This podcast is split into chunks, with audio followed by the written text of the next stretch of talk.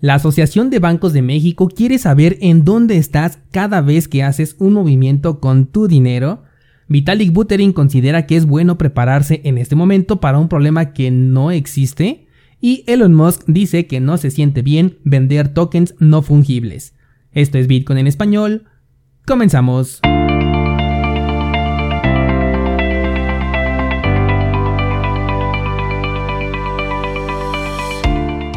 Hola, soy Daniel Vargas y esto es Bitcoin en español, un lugar donde hablamos de la tecnología más revolucionaria desde la invención del Internet. ¿Crees que estoy exagerando? Ponte cómodo y déjame ser tu guía en un camino sin retorno, el camino a la descentralización.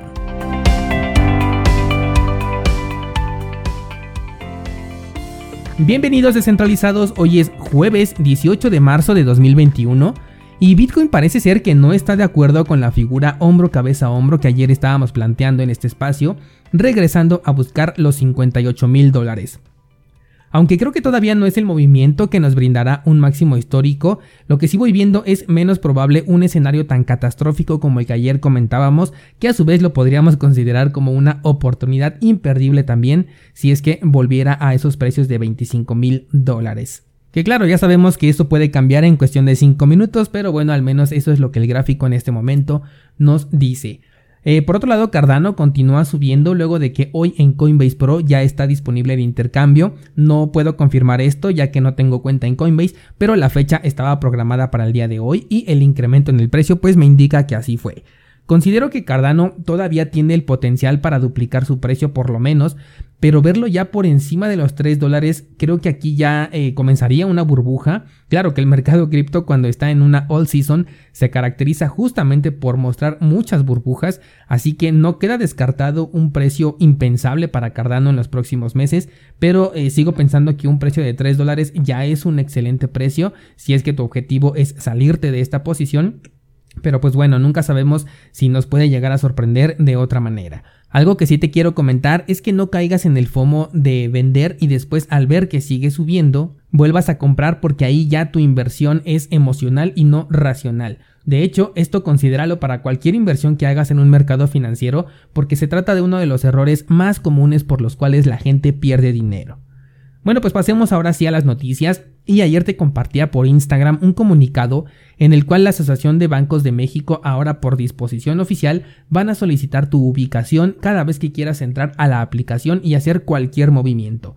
En lo personal, el banco que utilizo ya me pedía mi ubicación para poder simplemente abrir la aplicación móvil y esta semana me di cuenta que ya también me lo pide al querer recargar saldo a mi celular, así que la verdad es que la noticia no me sorprendió para nada.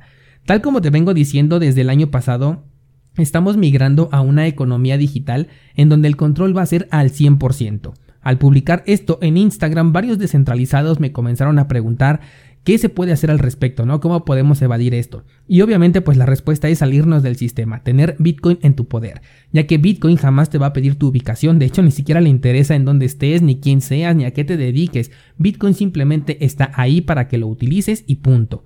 Ahora, muchos me dicen que bueno, pero en algún momento tienen que sacar ganancias, a lo que mi respuesta es que el dinero del diario, ese dinero fiat que tienes en tus manos, se puede conseguir de mil y un maneras. Por supuesto, todas legales. O sea, es que es tan fácil conseguir dinero que siento que no vale la pena que vendas tus bitcoins por dinero fiat, puesto que simplemente puedes emplearte en una empresa y con ello ya consigues dinero, puedes emprender y también conseguirías dinero, puedes comerciar productos y conseguirías dinero, puedes vender tus servicios, puedes invertir en la bolsa de valores, puedes ser intermediario, en fin, hay demasiadas formas de conseguir ese dinero fiat, pero no hay las mismas para poder conseguir Bitcoin, por lo tanto, creo que es más importante conservar esos Bitcoins en tu poder y tener un capital que esté fuera del sistema que simplemente buscar incrementar de una manera, entre comillas, rápida tu posición en dinero fiat, ¿no lo crees? Eh, yo creo que separar tus actividades entre dinero fiat y Bitcoin te puede poner en una posición privilegiada, sobre todo porque ya te estás dando cuenta que no estaba tan loco cuando te decía que con la economía digital 3.0 el control iba a ser total. Y es que imagínate, ahora cualquier persona que pueda acceder a la base de datos de la aplicación de un banco, lo cual para quien sabe hacerlo eh, es realmente sencillo, puede acceder a tu posición en tiempo real, saber cuánto gastas y en dónde lo estás gastando. Imagínate lo que esto podría provocar. Y no es algo que también sea futurista porque aquí en México tenemos un mercado negro, por así llamarlo, en donde se pueden conseguir tantas bases de datos que ni te lo imaginas qué tan fácil es conseguir información que debería de ser privada en esta clase de mercados. Por eso lo que al menos yo haré es separar mi actividad, tener dinero fiat por un lado y mis bitcoins por el otro.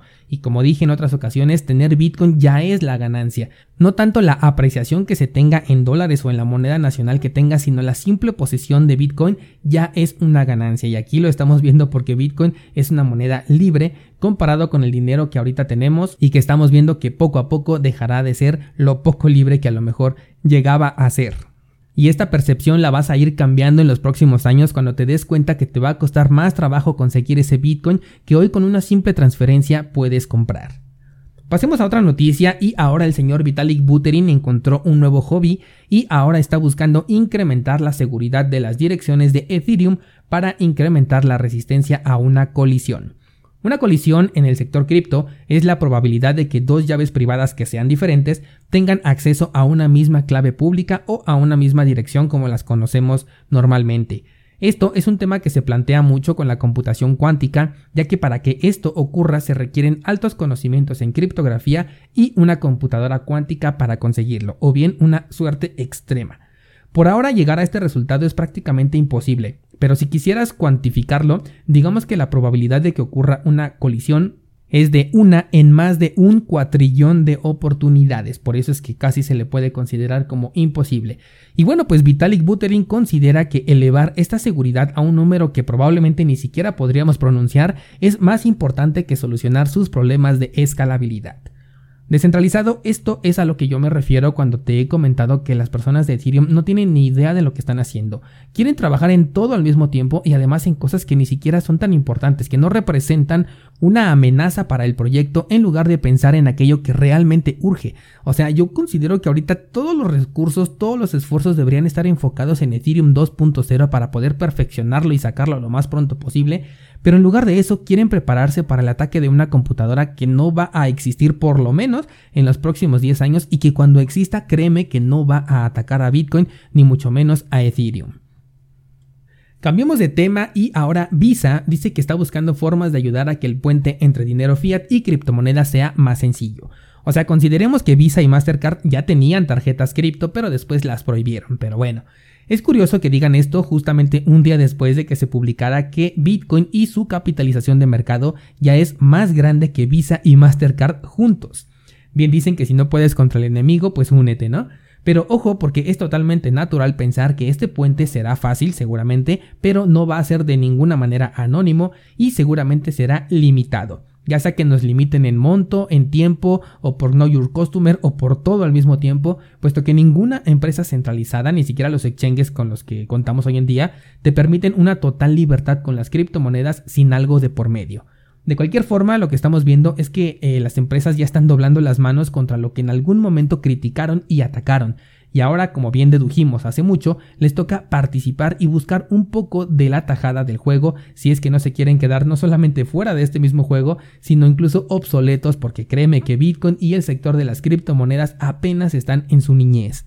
Y con este comentario de que Bitcoin apenas está, está en su niñez, hay algunos que critican a Bitcoin por ser un activo que nunca va a madurar y que siempre se la pasa en su niñez. Dicen que es el activo de la infancia eterna, pero es que hoy en día el Internet sigue evolucionando después de cuántos años y todavía no puede alcanzar su punto máximo y creo que nunca lo va a alcanzar porque siempre va a seguir evolucionando y eso es parte de lo que, de lo que es una tecnología. De hecho, si comparamos al Internet con lo que puede llegar a ser el futuro, hoy podemos decir que el Internet apenas está en pañales contra lo que nos va a ofrecer en un par de décadas más adelante. Así que decir que Bitcoin es el activo de la infancia eterna es simplemente otra más de las críticas infundadas del montón, porque toda tecnología siempre está en pañales. Los mismos celulares hoy en día los vemos tan inteligentes y tan increíbles comparado con lo que vimos a lo mejor hace 15 o 20 años, pero seguramente los veremos ridículos en otros 10 o 20 años. Hablemos ahora de Elon Musk, quien como te platiqué había puesto un pequeño video con una canción en un token no fungible a la venta. Bueno, pues ahora dice que se retracta y que no se siente bien vender esto. Y es que bueno, ya sabíamos que se trataba de un troleo del típico de Elon Musk, Incluso la misma persona que ofertó por el token dijo que no esperaba que realmente Elon vendiera ese token y es que es la forma más incoherente que he visto para crear valor de la nada. Recientemente un descentralizado me escribió con una opinión contraria porque dice que es como si el arte no tuviera valor.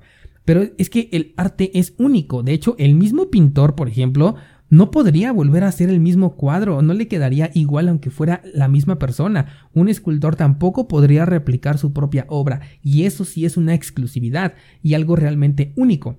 Este video del que, el que está vendiendo Elon Musk Cualquiera podemos tenerlo en su versión 100% original y de forma gratuita. Lo único que no tendríamos es el token, claro, pero es que ese token es simplemente un pretexto. Es como ponerle el logotipo de Starbucks a un café, no lo sé.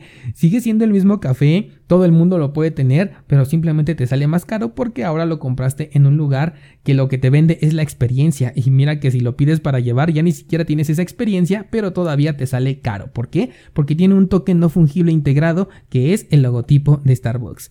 Los tokens no fungibles, como bien dije, tienen un gran potencial en ciertos sectores, pero es que ahorita la, locura es tal que se están creando tantas churradas que la verdad me preocupa mucho la de dinero que se va a perder con esto. De hecho, si quieres comprobarlo, tú mismo puedes crear tokens no fungibles de cosas que tú no creaste y venderlos por una suma ridícula de dinero. En verdad que si eres curioso y tienes el tiempo para invertirlo en, esto, Llena el mercado de tokens no fungibles con creaciones que ni siquiera son tuyas y vas a ver la de dinero que podrías conseguir con un poco de suerte.